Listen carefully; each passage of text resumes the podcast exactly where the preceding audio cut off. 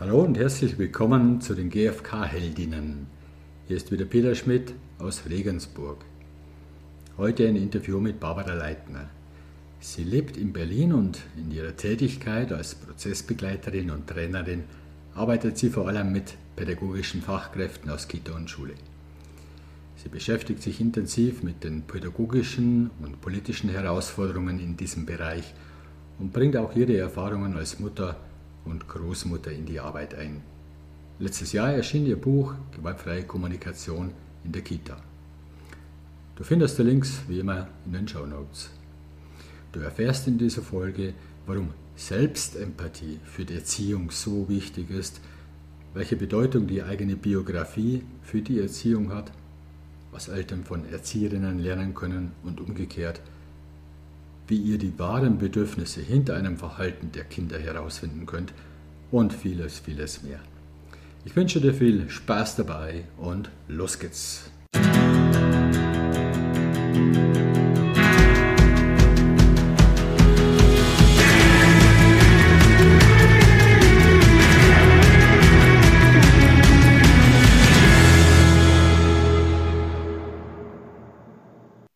Barbara, herzlich willkommen zu diesem Interview. Ich freue mich sehr, dass du da bist und äh, ich von deiner Kompetenz was abhaben kann und vielleicht auch die Zuhörerinnen lernen können aus deinen Erfahrungen mit gewaltfreie Kommunikation weitergeben, speziell in dem Bereich Kitas, Kindergärten etc. Erstmal herzlich willkommen. Ja, vielen Dank für die Einladung. Ich freue mich sehr, äh, mit dir sprechen zu dürfen. Danke. Gleich zu Anfang die Frage, gewaltfreie Kommunikation und Kitas. Du arbeitest hauptsächlich mit Erzieherinnen. Was sind denn die speziellen Herausforderungen, die Erzieherinnen in diesem Bereich haben? Was sich vielleicht unterscheidet zu Unternehmen, zu anderen Bereichen, wo Menschen tätig sind? Oh, also ich bin mir nicht sicher, ob ich den, den Vergleich tatsächlich zu Unternehmen hinkriegen kann, weil ich dafür die Unternehmen viel zu sehr kenne, viel zu wenig kenne. Aber was ich als eine riesige Herausforderung für Erzieherinnen erlebe, und ich glaube, das haben Erzieherinnen gerade mit Eltern gemeinsam, dass ähm, die Anforderungen für die Kinder präsent zu sein enorm sind und die Ressourcen wirklich für Kinder präsent zu sein zu können, gering. Also ich habe gerade meine Nichte gesehen, die gesagt hat, ja, ja, nicht nur Homeschooling und Homeoffice, auch noch ein Kita-Kind betreuen gerade.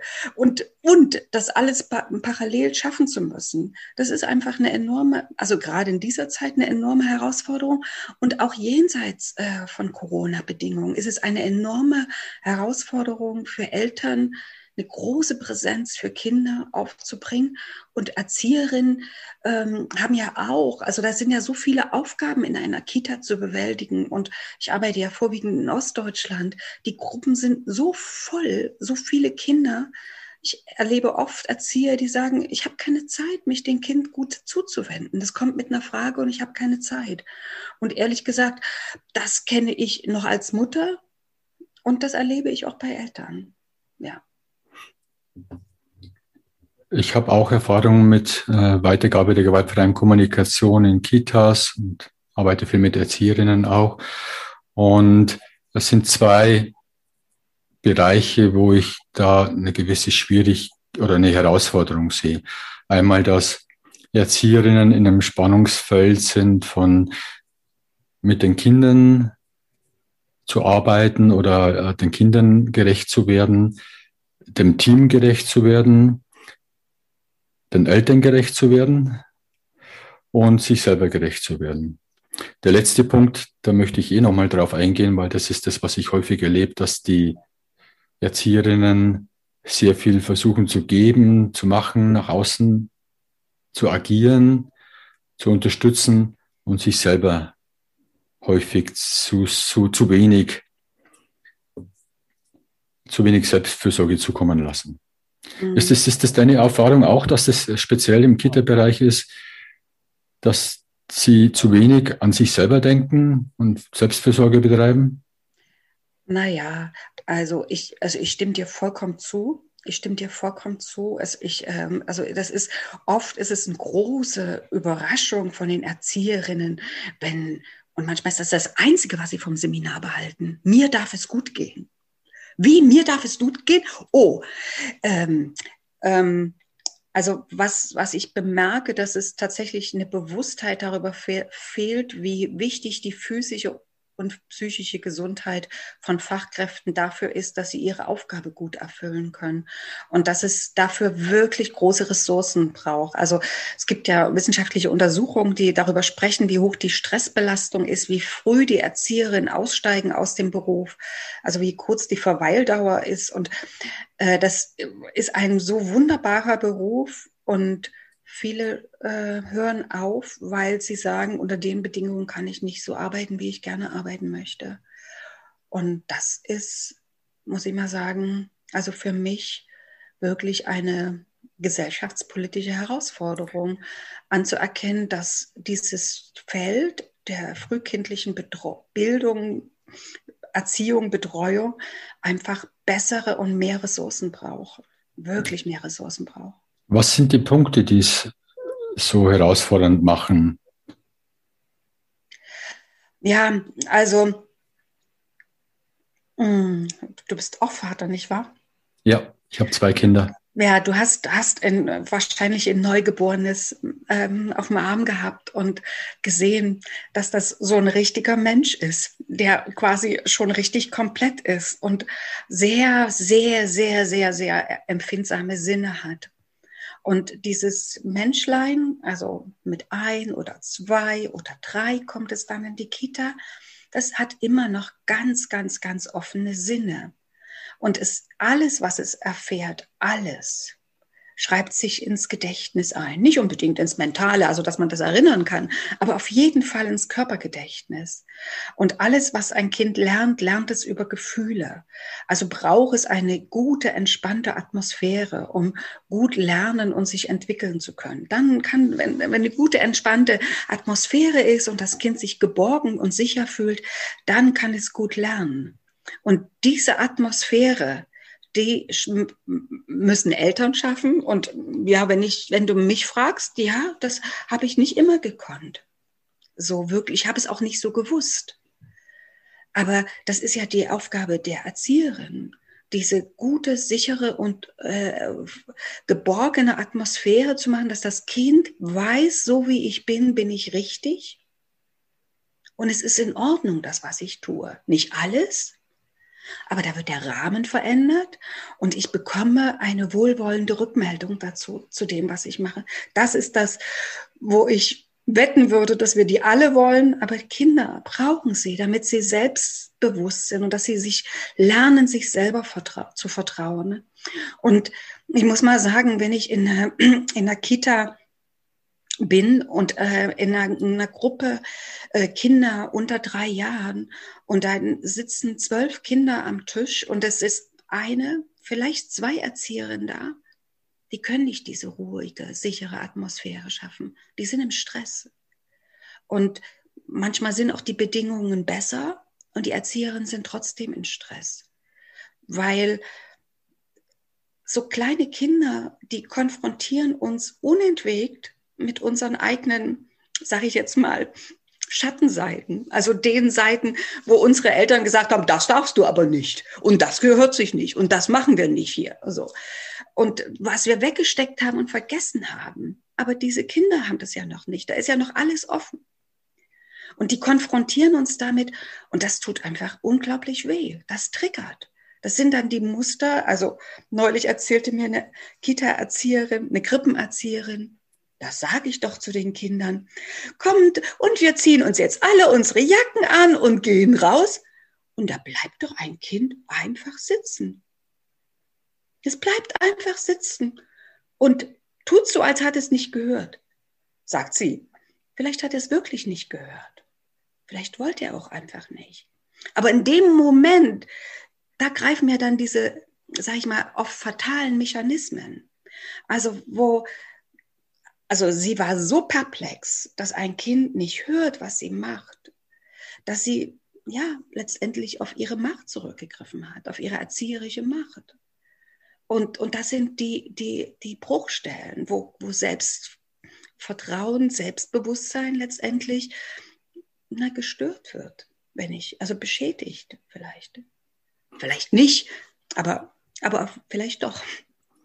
Und, und da so ein Gespür zu haben, und da ist natürlich gewaltfreie Kommunikation, also sie hat es dann gemerkt, ach, ich kann ja erstmal durchatmen und einfach wahrnehmen, ach, der bleibt sitzen.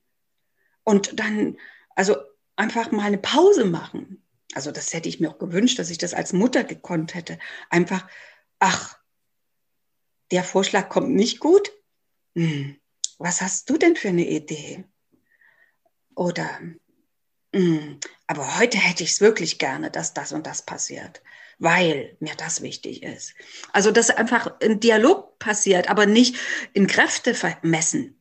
Und ja, genau. Und das ist einfach, das ist anstrengend. Das ist wahnsinnig anstrengend. Immer wieder ähm, getestet zu werden. Wo, wo bin ich wirklich ich?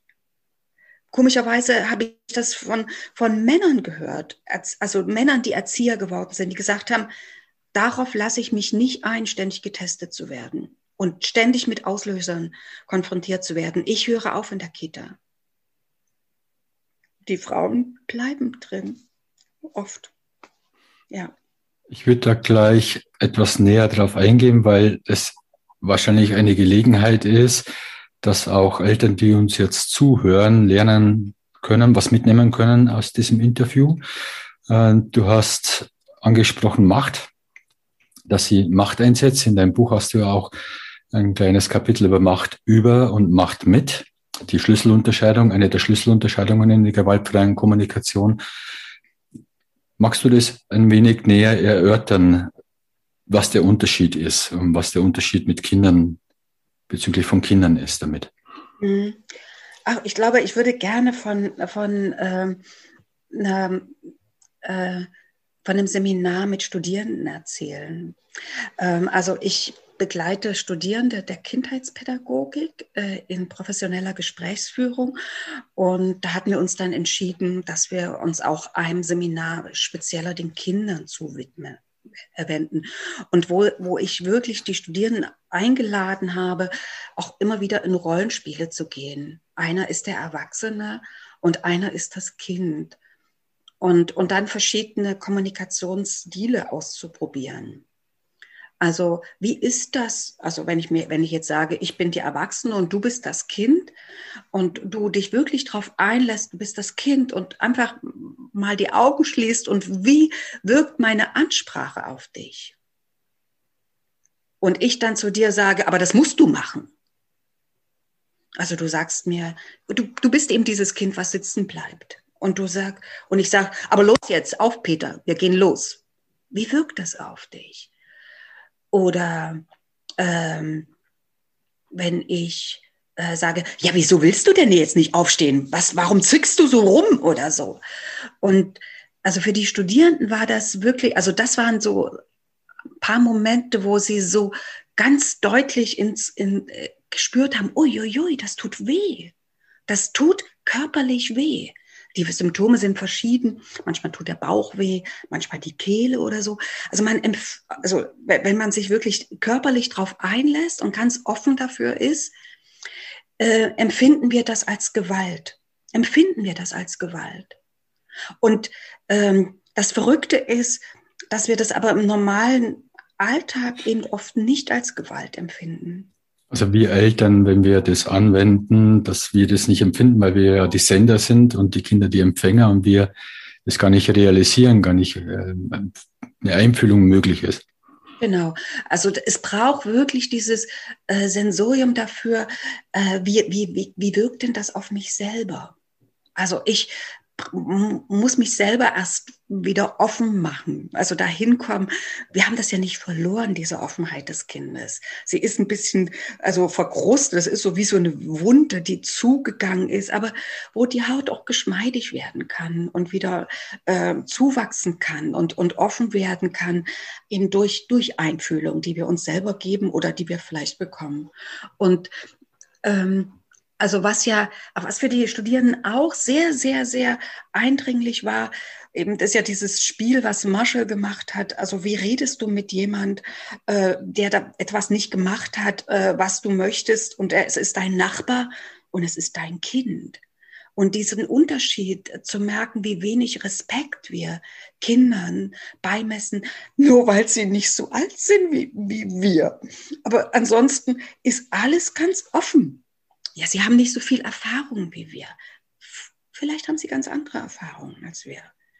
Auf jeden Fall sind sie Menschen wie wir und wollen wahrgenommen werden wie wir. Und nicht mal nur so, weil sie wollen, sondern das ist ihr Recht. Also die Würde des Menschen ist unantastbar, steht im Grundgesetz. Da steht nicht drin, gilt erst ab 18 oder so. Nein, wir reden über Kinder ins Grundgesetz, wo es auch darum geht, den Kindern Rechte zu geben. Und, und da, das, also ist für dich das so klarer, was ist die Macht mit? Also bin ich bereit, auch einem, ich als Erwachsener habe die Verantwortung, ich habe die volle Verantwortung. Und das verführt dazu und Macht zu gebrauchen und aber Macht zu benutzen im Interesse der Kinder. Also sich zu entscheiden, wo gebe ich denn ab? Also ich fand mich damals schon großartig, weil ich meine Kinder habe über die Wege entscheiden lassen. Sie durften entscheiden, welchen Weg wir gehen. ich gedacht habe, da brauche ich ja nicht dran festhalten. So. Aber damit geht's los. Und, und es geht nicht darum, die Kinder entscheiden zu lassen, wohin die Urlaubsreise geht. Das äh, übersteigt in aller Regel die Möglichkeiten von Kindern. Aber zu entscheiden, wie wir den Nachmittag verbringen oder wie das Kinderzimmer eingerichtet ist, also jetzt für Eltern, das, was wir zum Abendbrot kochen und was das Kind selber tun will, das sind durchaus Möglichkeiten, die ein Kind ähm, entscheiden kann. Mhm. Ich möchte nochmal bei dem Beispiel bleiben mit dem Kind, was sagt äh, oder was nicht reagiert. Bei der Bitte, jetzt ziehen wir uns alle an. In dem einen Kapitel über Beziehungen mit Kindern gestalten kommt auch vor, wahrnehmen ohne zu bewerten. Magst du das für die Zuhörerinnen denn nochmal erklären, erläutern? Weil ich naja, glaube, also was, was, also ich, ich bin mir gar nicht mehr ganz genau sicher, wie die Erzieherin äh, das Kind bewertet hat. Aber ähm, also oft passiert ja dann sowas, so eine Einordnung, der bockt wieder. Na, typisch Paul. Paul hört nie oder so. Und, und das sind Bewertungen.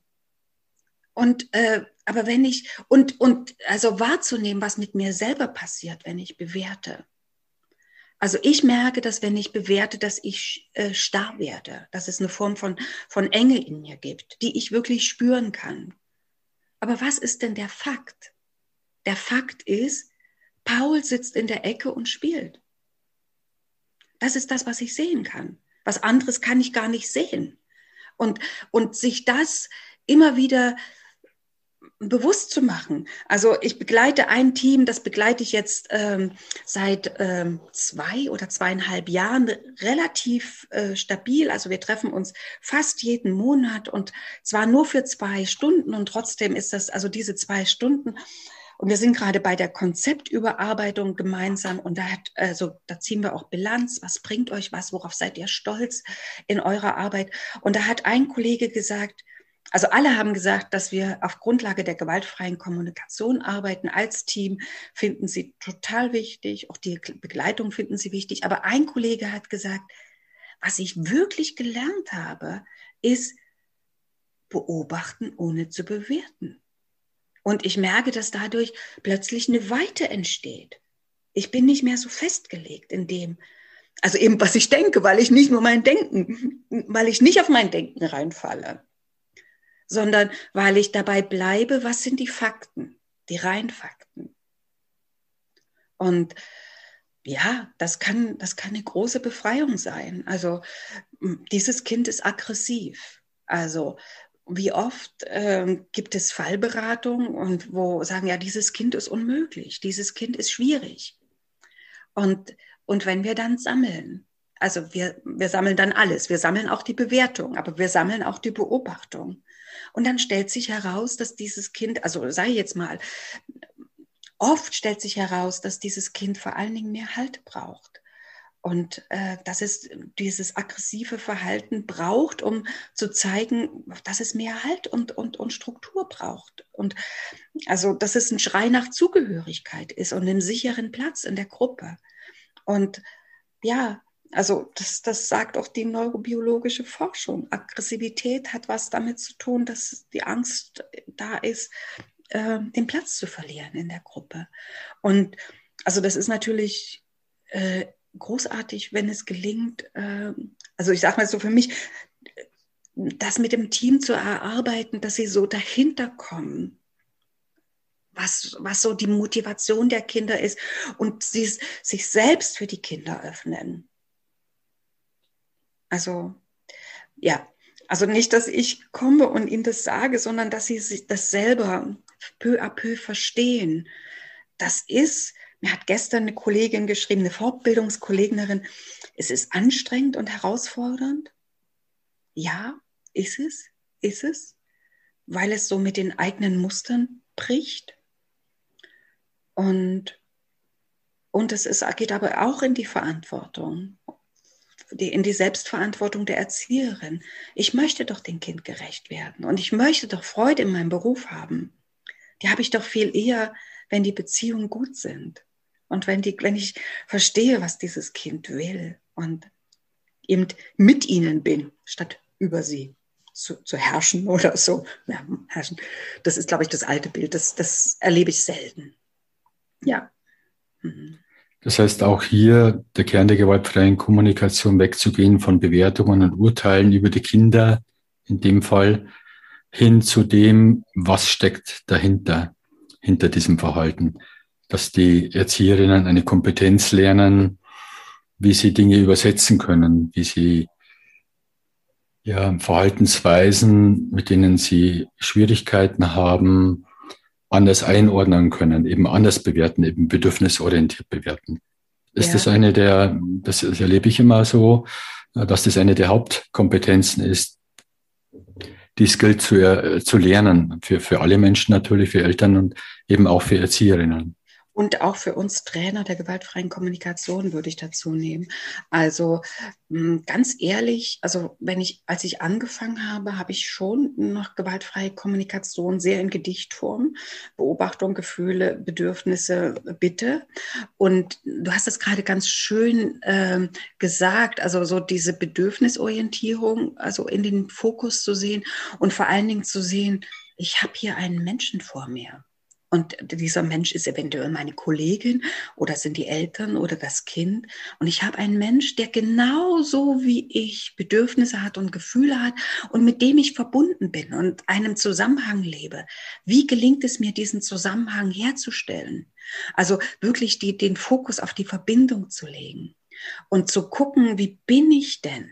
Bin ich überhaupt bereit für diese Verbindung nach außen? Oder brauche ich sie erstmal nach innen? Also ich glaube, was, wo, also auch für mich, auch als Trainerin für gewaltfreie Kommunikation, ähm, die Herausforderung ist das, was diese tiefe Weisheit der GfK ist oder die Magie, immer wieder selber zu verstehen, dass es eben wirklich erstmal darum geht, in dieses Feld einzutreten. Also wo es darum geht, da ist ein Mensch, der ist wie ich, der ist gleichwürdig wie ich. Und bin ich denn selber gerade mit mir gleichwürdig oder bin ich mit mir im Kampf? Kann ich mich für die Fülle öffnen, die immer da ist? Kann ich mich für die Wahlfreiheit öffnen und kann ich die Verbindung leben? Weil vorher brauche ich das. Vorher komme ich, da fange ich an zu manipulieren und zu tricksen. Und, und das ist das, was vielleicht uns manchmal auf die Füße fällt. Also so, ich kann eben diesen Schritt nicht überspringen. Also zu gucken, wo ich selber bin. Und Verbindung zu dir und zu dem Kind oder zu den Eltern ist immer wieder den, den Fokus, die Aufmerksamkeit darauf zu legen, wie geht's der Person gerade oder dem Kind gerade und was, was steckt dahinter? Was sind die Bedürfnisse, die sich diese Person gerade mit dem Verhalten erfüllt, was vielleicht erst in, am Anfang gesehen antriggert oder ja, genau. Verständnislosigkeit genau. auslöst oder ja, ähnliches. Aber genau darüber dieses Antriggern, also wenn ich getriggert bin, also dann ist es besser, die Klappe zu halten. Und erstmal zu merken, uiuiui, das macht mir gerade was aus. Äh, und lieber nicht zu machen. Also es eben mich wahrzunehmen darin. Ähm, also mich wahrzunehmen, na, diese Eltern, die sind ja wirklich daneben. Ja, dann brauche ich nicht mit denen zu reden. Also dann bin ich überhaupt nicht, dann bin ich nicht in diesem Feld, wo ich mit ihnen in Verbindung eingehen kann. Also auch so mehr, bin ich neugierig, was rauskommt? Bin ich offen? Bin ich bereit? Und zwar, das, da brauche ich ja meine Entspanntheit für mich, um in dieses, in diese Situation zu kommen. Und das ist ja diese heraus, also diese, diese Schwierigkeit. Eben für Eltern, würde ich jetzt mal behaupten, oft für Eltern und für eben Erzieher in diesem Beruf, wo so viele Begegnungen und Beziehungen und Aufgaben im Laufe eines Tages in dichter Folge erledigt werden müssen. Da immer wieder dahin zu kommen. Moment mal, bin ich gerade offen? Bin ich gerade neugierig? Habe ich Lust auf Verbindung? Ja, und, und dann erst zu agieren. Das ist, dann kann ich, dann kann ich ähm, eben, ach, ach, der bleibt sitzen. Ah, die Eltern haben, sind so schnell an der Tür, die wollen sich gleich wieder verabschieden. Was ist denn da? Kann ich das verstehen, warum die das so handeln? Ja, so, dann kann ich, also, aber vorher bin ich ganz schnell im Bewertungsmodus. Mhm. Ja. Dein, in deinem Buch fängst du ja auch, das erste Kapitel ist ja auch Selbstempathie, Selbstfürsorge. Das fand ich ganz passend, weil das äh, ist das, was ich auch erlebe, eben, äh, dass das, das, was das Wichtigste ist, ist erstmal ein Bewusstsein für die Erzieherinnen oder für Eltern auch reinzubringen. Was macht es mit mir? Was passiert in mir? Äh, weg von Bewertungen, was ja ein Außen bedeutet und hin zu der Eigenwahrnehmung, zu dem eigenen Erforschen der, der Gefühle und Bedürfnisse bei mir selber. Und ich denke, dass das wahrscheinlich für dich auch einer der größten Aufgabenfelder ist, erstmal, wenn du als Trainerin reingehst, in die Kitas kommst. Ja, und, und gleichzeitig, also ich, ich sage immer, was Erzieherin auszeichnet, es kann die unmöglichste Situation passieren. Ihnen fällt ein Weg ein, wie sie rausgehen. Also sie sind unglaublich lösungsorientiert und sehr, sehr, sehr kreativ. Und wo ich sage, was, was, wo es wirklich unbedingt mehr, ja, Übung braucht, sind, ist sich selber wahrzunehmen in den Gefühlen und Bedürfnissen, eben genau in der Selbstempathie, was du sagst. Weil dann kommen andere Lösungen, dann kommen andere Sachen heraus.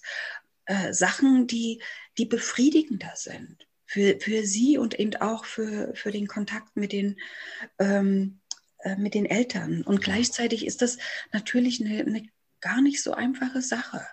Also mh, hm, eine Kollegin erzählte mir jetzt, also dass sie eben mit ähm, Erzieherinnen gearbeitet hat und die dann eben so deutlich gesagt haben, wie, wir sollen jetzt mit den Kindern Partizipation machen. Wer hat denn mich je gefragt, was ich machen will und was mir wichtig ist? Und die sollen jetzt hier mitbestimmen. Außerdem vom Träger werden wir auch nicht gefragt, was, ob wir mitbestimmen sollen. Also da ist so, da ist so, da ist so viel Schmerz da.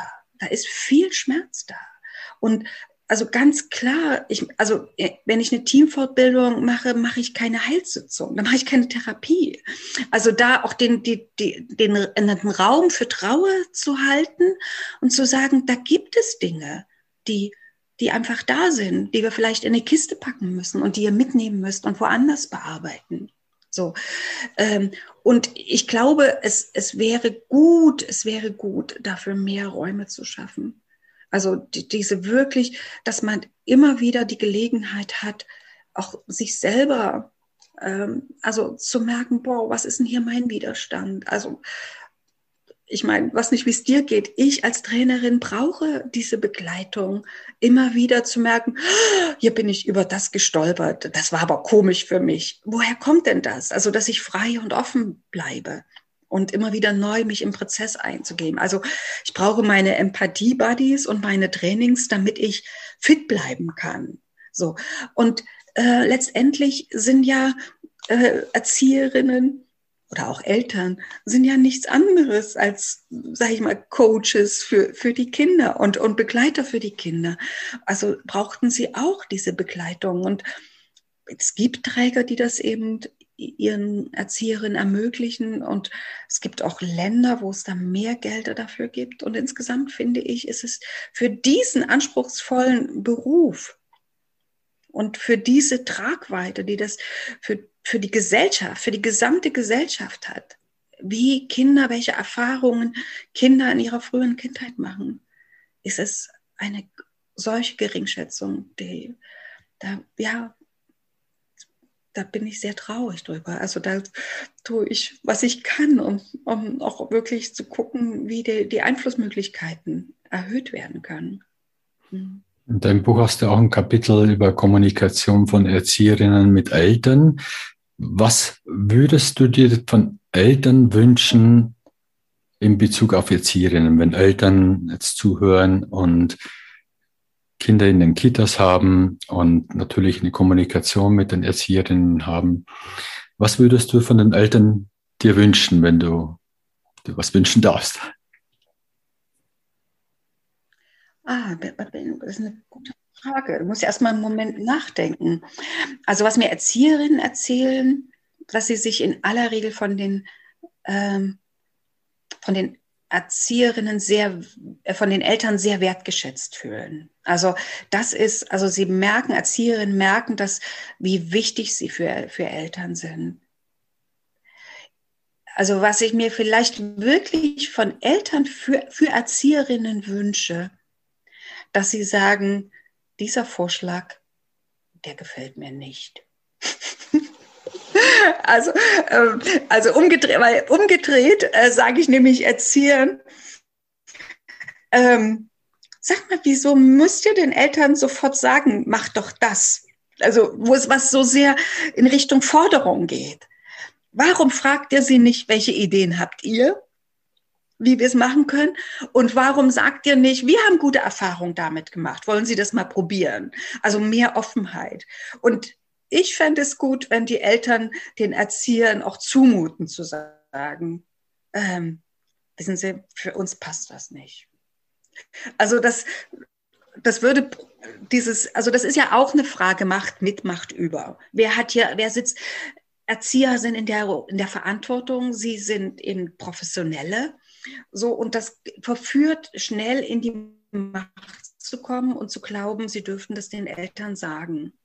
Und sind, sie sind gleich Interessierte an dem Wohl des Kindes. Aus der, aus der Liebe zum Kind und aus der professionellen Verantwortung. Und sich da, also es könnte äh, Erziehern helfen, ähm, auf die Ebene der Eltern zu kommen. Wenn die Eltern wirklich es nicht nur einfach nicht machen, sondern auch noch sagen, dass, dass sie die Idee nicht gut finden. Oder andere Ideen, die sie gut finden. Und oder auch Fragen. Also wirklich auch Fragen.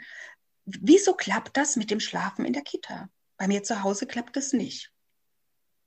Also, also ja, ich meine, ähm, Genau, also da wirklich auch die, die Kompetenz, die äh, Erzieher haben. Also ich versuche dann manchmal auszurechnen, ähm, wie viel, wie viel Kinder so eine Erzieherin schon durch die ersten Jahre gebracht hat. Das sind ja manchmal Hunderte, so, die die begleitet haben. Und da kann man ja einfach mal fragen, was ist denn da hilfreich? Und ich würde mal sagen, es ist auch eine gewisse Autorität, also eine gewisse Klarheit, mit der man etwas sagt, ich möchte jetzt wirklich, äh, dass wir vom Spielplatz nach Hause gehen, weil ich möchte gerne das Abendbrot vorbereiten. So, und ich, hast du Lust mit nach Hause zu kommen? ja, auch das kenne ich von mir übrigens.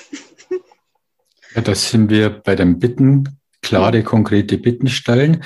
Das betrifft äh, Erzieherinnen gegenüber Kindern, das betrifft Eltern gegenüber Kindern und das betrifft auch Erzieherinnen gegenüber Eltern oder im Team oder umgekehrt auch Eltern über Erzieherinnen. Wie ist da deine Erfahrung? Werden konkrete Bitten gestellt? Ist es schon? Nee. nee. Es werden vage, abstrakte Bitten gestellt, ja, negativ ja. formuliert. Also müssten, darum müssten Sie sich mal kümmern. oder ähm, also auch Kindern gegenüber, kannst du dich nicht benehmen, kannst du nicht ordentlich am Tisch sitzen. Also habe ich neulich mit den mit Erziehern, was wäre denn jetzt eine gute Bitte? Und das dauert, das dauert. Und natürlich dauert es auch bei mir. Also ich kenne das Thema Schlafen meiner Enkel bei mir. So, wo, wie kriege ich, also vor allen Dingen meine Enkelin dann zum Schlafen? Das ist eine Herausforderung. Und da Bitten zu finden, wo ich, wo ich verstehe, dass sie, das, sie mich nicht ärgern will, wenn sie abends noch ist. Sie hat einfach dann, wenn sie ganz kurz ausgeruht hat, hat sie wieder Kraft. Und dann hat sie Ideen. Und das zu würdigen und gleichzeitig zu respektieren, dass ich Ruhe brauche und dass ich das nicht mehr kann.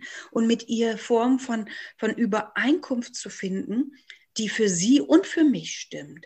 Das ist so ein Feld, also da, also das ist für mich eine Entdeckung gewesen, also ein Buch von Neufeld, äh, Kinder brauchen, ich glaube, Kinder brauchen uns, äh, wo es wirklich so sehr um, also wo sehr viel über Bitten auch äh, drinsteht, weil Kinder wollen kooperieren. Und wir müssen sie befähigen zu kooperieren. Und die Bitten sind eine gute Gelegenheit, sie dazu also einzuladen. Also tatsächlich äh, zu sagen, was wäre denn so wunderbar für mich? Also ich wäre klasse, wenn du jetzt äh, dir eine Schüssel in Geschirrspüle räumst und äh, den Tisch sauber machst. So. Und wenn du wirklich ein bisschen also Struktur und, und Matsch haben willst, komm, ich gebe dir Knetmasse. Du musst nicht das Müsli dafür nehmen. So, oder, also, und, und da brauche ich mich nicht zu echauffieren und äh, zu, zu meckern, sondern ich kann immer noch die gute Absicht des Kindes würdigen, was eben einfach eine kreative Erfahrung haben wollte. Ja. Das heißt, dazu braucht es auch ein Bewusstsein, was sind sinnvolle Bitten, aussichtsreiche Bitten und was sind weniger aussichtsreiche Bitten, um das zu bekommen, was man möchte. Naja, für Erzieherinnen und für Eltern auch.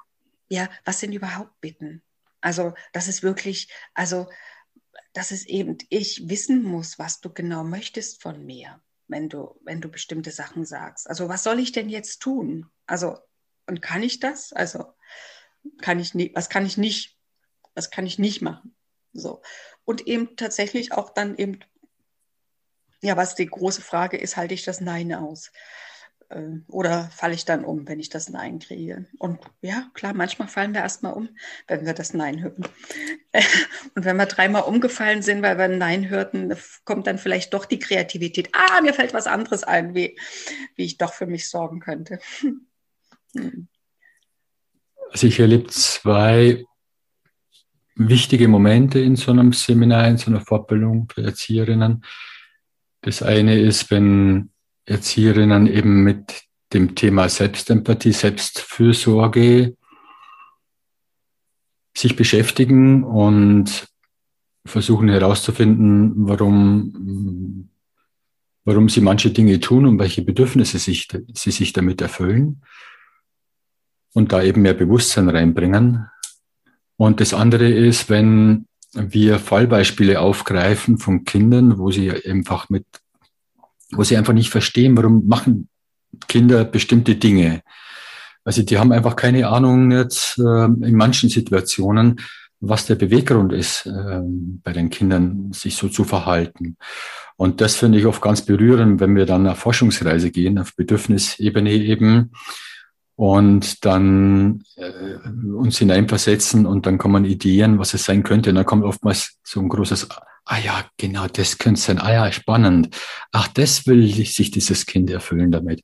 Ah ja, also das sind ganz berührende Momente oftmals und ich glaube, das ist einer der großen Schätze, die Erzieherinnen auch mitnehmen dann auf so einem Training in Bezug zu Kindern, auf bestimmten Situationen ganz anders zu reagieren. Das kennst du wahrscheinlich auch und äh, du lachst und kennst wahrscheinlich ganz viele Beispiele davon. Hast du vielleicht ein Beispiel im Kopf, was, wo du solche Sachen gemacht hast, Kinderverhalten angeschaut und dann geschaut, was dahinter steckt? Ja, also für mich war jetzt gerade äh, spannend, also ich würde gerne nochmal da vorher kommen, dich zu beobachten, während du von den Bedürfnissen gesprochen hast, sowohl von den Bedürfnissen der Erzieherin über die Selbstempathie als auch über die Kinder, weil in dem Moment, wo du über Bedürfnisse gesprochen hast, ist deine Lebendigkeit deutlicher noch zu sehen gewesen. Und das ist ja das Interessante. Also in dem Moment, wo wir merken, ach, da, da lebt ja was. Also Bedürfnisse sind ja nicht einfach nur ein Wort, sondern es ist eben eine Energie, die Lebendigkeit bringt und, und die auch ausgedrückt werden äh, will. Also mir fällt gerade, also mir fällt wirklich äh, ein Beispiel gerade ein mit Kindern und äh, die Kinder sind immer über den Zaun geklettert in der Kita. Ähm, und eine Erzieherin war wirklich also fertig, immer, weil sie Angst hatte. Und die hat gemeckert wie verrückt. Also auch zu, zu merken, warum hat sie denn so geschimpft mit den Kindern und eben Macht übergebraucht? Ja, weil sie Angst hatte, weil ihr der, der Schutz für die Kinder wichtig war. Sie hat die Verantwortung. Sie will, dass die sicher sind. So. Also das zu merken, ich will, dass die Kinder sicher sind und dass es denen gut geht und dass, denen, dass die wohlbehalten am Abend nach Hause gehen können. Das ist meine Fürsorge. Entspannung, Entspannung, Entspannung. Worum geht es denn den Kindern? Ja, die Kinder, also die wollen gucken, ob Mama und Papa kommen, aber die wollen Abenteuer. Ach, die sind ja schon fünf, sechs. Manches in der Kita ist für die zu langweilig. Die wollen nicht mehr im Buddelkasten spielen, die brauchen was anderes. Ah, ach, der Zaun ist für eine Herausforderung, steht er auch. Was können wir für eine andere Herausforderung den Kindern anbieten? Und, und das dann zu merken, also wie sowohl dem Bedürfnis der Erzieherin entsprochen werden kann, als auch dem der Kinder. Das ist so, sind so faszinierende Momente. Allerdings, als du gesprochen hast, wenn ich das sagen darf, habe ich noch mehr an was anderes gedacht. Was ich oft mit den Erzieherinnen mache, also ist so als Team, dass wir gucken, welche Bedürfnisse erfüllt ihr euch in der Arbeit? Und welche bleiben eher auf der Strecke? Also was sind so die Sachen, wo ihr wirklich abgenervt seid, was ihr überhaupt nicht abkönnt? Und da kommt oft sowas, also natürlich die Personalsituation kommt, Krankenstand kommt, aber was eben auch kommt, wir kommen überhaupt nicht dazu, über Kinder zu sprechen, Fallbesprechungen zu machen, miteinander zu sprechen. Wir kennen einander kaum. Bum, bum, bum. Und dann stehen eben dann so eine Bedürfnisse. Also wir gucken dann, was ist denn das für euer Bedürfnis? Entlastung zum Beispiel oder Austausch oder sowas. Und was ich dann mache, also dann machen wir so eine Fantasiereise. Wie ist denn das Bedürfnis nach Austausch und Entlastung in der Traumkita erfüllt? Die es ja auch irgendwo im Universum gibt. Und wie machen die denn das mit dem Austausch oder mit der Entlastung? Und das ist für mich immer ein sehr magischer Moment. Also spätestens dann, spätestens dann merken Erzieherinnen oft, ach, wir können ja selber was ändern und zwar auch für uns. Und dass sie merken, naja, dann treffen wir uns eben in der Mittagspause. Oder wir machen abwechselnd. Äh, also das Krippenteam äh, achtet auf unsere Kinder, wir achten auf die Kinder vom, vom Krippenteam. Also plötzlich entstehen Lücken, die vorher gar nicht da waren, aber sie finden die. Und also sie werden, sie kommen in Kontakt mit ihren Bedürfnissen und dadurch, dass sie es sind, werden sie zu Gestaltern ihrer eigenen Arbeitsbedingungen. Und da ist, sind sie nicht mehr nur abhängig, ja, der Träger, der gibt uns nicht das und der gibt uns nicht das, sondern sie sind eigenverantwortlich für ihren Alltag. Und das ist so etwas, also das muss ich mal sagen, das ist für mich ein sehr magischer Moment. Und ich würde viel lieber noch viel mehr davon machen, wo, wo sie wirklich drauf geworfen werden, wie können wir unsere eigenen Bedingungen so gestalten, dass uns die Arbeit Freude bereitet. Ja. Also um in die Selbstwirksamkeit zu kommen. Absolut. Und Dinge zu verändern und nicht in der Problemtrost drin zu bleiben, sondern lösungsorientiert. Äh, was tun, um Bedürfnisse zu erfüllen. Genau, bedürfnisorientiert, ja, bedürfnisorientiert. Und dann mhm. äh, in, die, in die Lösung zu gehen. Und einschließlich dessen äh, dafür einzutreten, dass die Bedingungen besser werden. Mhm. Also einschließlich dessen. Mhm. Ja. Wir sind schon bald am Ende, die Zeit rast. Wenn uns jetzt welche zuhören, Eltern zum Beispiel, auch Erzieherinnen, bleiben wir mal bei den Eltern, Kannst du ein, zwei Punkte benennen, wenn Eltern sagen, na, ich möchte die Qualität der Verbindung, das Miteinander, der Kommunikation mit meinen Kindern erhöhen? Ich möchte was dafür tun. Oftmals, also so kenne ich das aus meiner Erziehung, aus meiner Erfahrung, dass ich gar keine Idee hatte, was kann ich denn machen? Äh, hast du da ein, zwei Punkte, denen, die du mitgeben könntest, was Eltern tun könnten? Wenn Sie sagen, Sie möchten da sich weiterentwickeln lernen, damit das Miteinander noch schöner wird? Das, das eine, was ich, glaube ich, sehr, sehr, sehr wichtig finde, ist, sich immer wieder mal zu stoppen. Zu stoppen im Handeln, nochmal zu atmen und, und dann zu handeln ich glaube, unsere, oder ich bin davon überzeugt, oder ich habe es bei mir selber bemerkt, dass bestimmte Muster, die eher schnell sind, und dann kommt in Reflex, wie ich handeln würde, und, äh, und später kommt das Bedauern. und, ähm, und das kann ich äh, verändern, indem ich langsamer werde. Also indem ich einfach mir eine Pause gönne.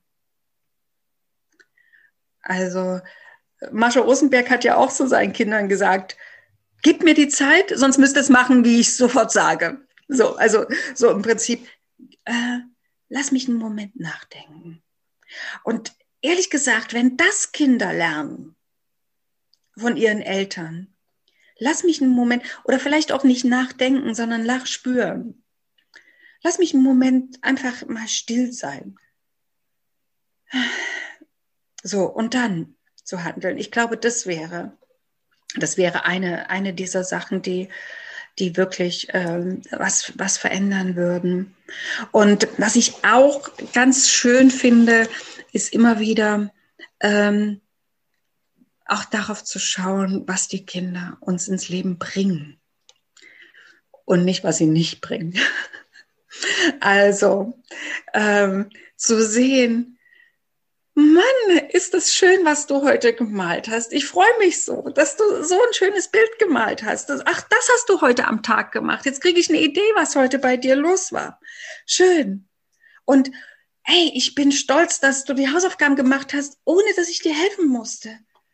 Du bist so selbstständig, das gibt mir so eine Erleichterung. Da habe ich Zeit für dich, mit, habe ich Zeit mit dir zu spielen. Also äh, wirklich, was die Kinder so an wie vielen Stellen sie kooperieren. Und das zu würdigen. Und das wird die, den Kindern auch gut tun. Also wenn sie oft hören, öfter hören, wie sie unser, unser Leben bereichern. Also auch gerade in diesen schwierigen Zeiten, wo eben so, also ich, also ich erlebe, dass ähm, es sehr an den Familien nagt, also diese Zeit. Und, und dass es aber auch eine, vielleicht eben auch gerade ein Ruf ist, ähm, sich, sich zu sagen, wie wichtig man füreinander ist. Und vielleicht manchmal zu sagen, es tut mir leid, dass ich hier nicht mehr Zeit für dich habe. Also auch das Bedauern auszusprechen. Ich habe, es ist gerade anstrengend für mich ich, mit dem Homeoffice. Ja, also das Homeoffice, also wie ich es erlebe, ähm, eben als Großmutter und ähm, eben Freundin, so eher von der Ferne, ist ganz schön anstrengend für Familien. Und das fordert sehr, das fordert sehr. Also oft sind die Nerven sehr, sehr blank und die Ressourcen dünn. Und gerade deshalb lohnt es, auch nochmal zu sagen, wie wichtig man füreinander ist und wie, wie, wie sehr wir die Kinder schätzen und ihnen die Würdigung zu geben und das anzuerkennen, was sie tun. Also sie tun sehr, sehr viel. Sie tun nicht das meiste nicht, sondern ich würde mal sagen, äh, wenn wir wirklich beobachten, können wir sehen, wie viel sie wirklich wunderbare Sachen tun. Und das auch anzuerkennen und manchmal auch kleine Dinge. Ach, das war für mich gut, dass du ans Telefon gegangen bist und den Anruf angenommen hast da konnte ich weiter bei meiner Arbeit sitzen bleiben. Hat mir einen entspannten Moment gegeben. Also so auch den Kindern ihren Platz zu geben und ihre Wichtigkeit, das ist, glaube ich, das wird auch entspannen. Ja. Die Unterscheidung von Wertschätzung und Belohnung. Und ich höre dann, wenn Menschen dieses, äh, diesen Punkt hören, Wertschätzung ausdrücken, anderen mitteilen, was es zu feiern gibt, dass da sehr große Bereitschaft da ist und dass es oftmals im Alltag an, der, an dem Erinnern scheitert. Also Eltern nehmen sich das vor, machen es eine Zeit lang und dann wird es wieder in Vergessenheit geraten, weil wir Eltern das oft selber nicht gelernt haben, weil wir halt andere Vorbilder hatten, die noch anders unterwegs waren. Hast du eine Strategie, die du den Eltern oder auch den Erziehern mitgeben könntest, wie, wie es möglich ist, das im Alltag zu integrieren? Mhm. Also das habe ich dann doch mit meinen Kindern gemacht. Wir haben oft abends ähm, gesagt, was war denn heute gut und was war heute weniger gut. Dass das als Ritual eingeführt das, genau, wird. Einfach, und das muss ja gar nicht viel sein. So. Und äh, in Kitas gibt es äh, die Morgen- oder Mittagskreise oder so, die Kreise oder die Wochenkreise. Das kann man ja machen. Marshall hat uns, Marshall Rosenberg hat uns empfohlen, Dankbarkeitstagebücher zu schreiben. Und äh, die, die, die positive Psychologie sagt, wie wichtig das ist, diese, diese Tagebücher zu schreiben, der Dankbarkeit. Und äh, ich glaube, das ist eben auch gerade äh, in dieser Zeit wichtig. Ja, die Zeit ist herausfordernd und wie privilegiert wir sind mit den Bedingungen, die wir auch hier haben. Also ich bin Freiberuflerin, viele Arbeit fällt weg, aber ich habe eine warme Wohnung, ich habe Essen, ähm, ich habe das Vertrauen, dass das ähm, anders werden wird. Äh, und da kann ich auch dankbar dafür sein. Und das zu spüren, dass das für mich was eine Veränderung bringt als wenn ich sage, es ist alles ganz schwer und schlimm oder so. Und, und das auch den Kindern zu vermitteln. Also, ja. Ich glaube, also was, was ich glaube ich wichtig finde, ist immer wieder entspannte Momente zu finden. Also immer wieder, ach, ähm, ich bin auch gerade K.O., wollen wir einfach einen Moment kuscheln? Also, also jetzt mit dem, mit dem Kind also, und uns ausruhen so, ich kann gerade gar nicht mehr. Aber diese Momente sich zu gönnen und eben das entspannten Zusammensein. Und äh, das ist, glaube ich, eine große Bereicherung für, also für die Familien auf jeden Fall. Und in der Kita in einer anderen Art und Weise. Mhm. Ja. Was gibt es denn von den Eltern, von der Elternseite her, was gibt es was Eltern von Erzieherinnen lernen könnten oder können? Ach, ich glaube, die Kreativität. Wirklich die Kreativität, diese vielen, vielen Ideen, die sie haben mit Kindern. Ähm, also auf Kinderaugenhöhe sich zu begeben und mit ihnen zu sein. So. Und und dann doch auch zu beobachten. Also natürlich gibt es Kinder, die sie sehr, sehr triggern, so, und also wo sie sehr schnell in die, Be die Bewertung verfallen. Und im Allgemeinen sehen sie die Kinder sehr gut. Also, und, also ich glaube, also die, die haben schon ein, ein gutes Sensorium für Kinder. Also es, was ich für, für Kitas mir wünsche, dass sie mehr dieses Wissen miteinander teilen. Also dass das eben nicht, ich denke über das Kind so, sondern dass es eine Landkarte wird, weil verschiedene Beobachtungen da sind. Und wo das passiert, dient das auf jeden Fall den Kindern, weil dann einfach die Kita sich entsprechend verändert. Aber da so, ähm, so viele Bilder zu sammeln von den Kindern, da, und da sind sie eine große Ermutigung für Eltern, die ja dann auch ganz schnell, oh ja, mein Kind ist langsamer als die anderen. Nein, mein Kind ist besser als die anderen. In sowas hineinverfallen. Also da wirklich das Kind weiterzusehen. Das, das ist, glaube ich, äh, also der, das, die sind schon richtig in ihrem Beruf. Die können das schon. Hm. Mhm. Was gibt es, was Erzieherinnen von, Lehr von Eltern lernen können? Hm.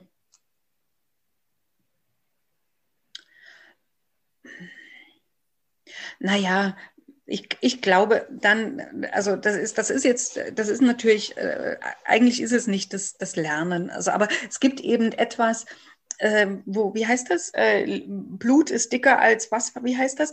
Also die Elternliebe gibt oft mehr Geduld.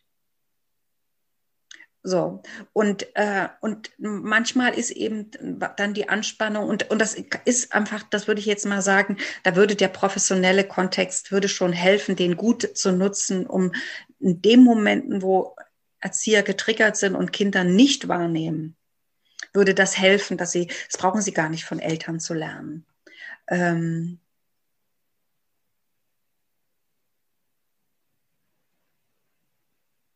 Ja, manchmal, manchmal sind, also Eltern haben eben eine, die spontane, die, die, das spontane, intuitive äh, aus dem Bauch heraus. Und manchmal trauen sich das Erzieherinnen nicht so. Also, wo sie denken, sie müssen professionell, also Professionalität erlaubt ihnen manchmal nicht Emotionalität. Aber eine Erzieherin, die sagt, ich bin jetzt wirklich ärgerlich. So, und die die Verantwortung dafür übernimmt, also wirklich auch ihre Gefühle zu sich nimmt und nicht meckert, sondern äh, sagt, das gefällt mir überhaupt nicht und das will ich ändern. Das können Eltern, glaube ich, da sind die ungebremster und, und ich, also mehr Gefühle zu leben in der Kita. Also auch von, von Erziehern, eben wirklich das Spektrum der Gefühle. Ähm, und eben auch den Kindern zu sagen, das, ich glaube, da, ja, danke für die Frage. Ich glaube, das wäre etwas, was, äh, was Eltern, wo Eltern sich einfach nicht die Gedanken darüber machen. Also wo die professionelle Rolle manchmal was versperrt, weil sie denken, professionell heißt auf keinen Fall Gefühle. Und das halte ich für einen Trugschluss. Ja, da sind wir beim Ende. Die Abschlussfrage ist, in deinem Buch, das letzte Kapitel heißt Willkommen in der gewaltfreien Kindestagesstätte, eine Vision. Kannst du das mal in ein, zwei Sätzen zusammenfassen, was du darunter verstehst? Hm.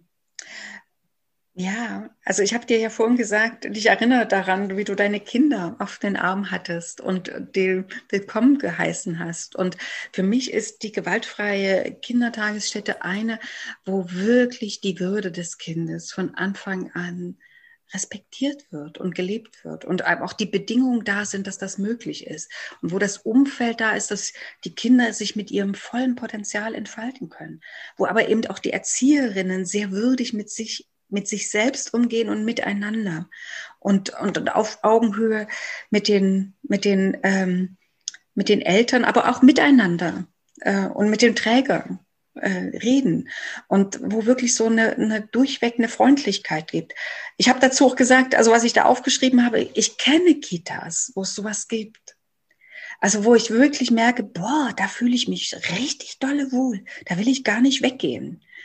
Und das, äh, für mich sind das dann wirklich so wie kleine Keimzellen einer Gesellschaft, wie ich sie mir wünsche, wo so eine viel Freundlichkeit und gegenseitige Unterstützung lebt und wo wirklich Kinder mit viel Kraft ins Leben gehen können, ins weitere Leben. Mhm. Wunderbar. Barbara, vielen Dank für dieses Gespräch, für dieses Interview. Ich hoffe, du bist noch ganz aktiv und bringst noch ganz viel gewaltfreie Kommunikation in die Kitas. Vielen Dank. Ich danke dir sehr, Peter. Ja, schöne Möglichkeit, äh, nachzudenken. Danke. Wunderbar. Barbara, vielen Dank für dieses Gespräch, für dieses Interview. Ich hoffe, du bist noch ganz aktiv und bringst noch ganz viel gewaltfreie Kommunikation in die Kitas. Vielen Dank. Ich danke dir sehr, Peter. Ja, schöne Möglichkeit, äh, nachzudenken. Danke.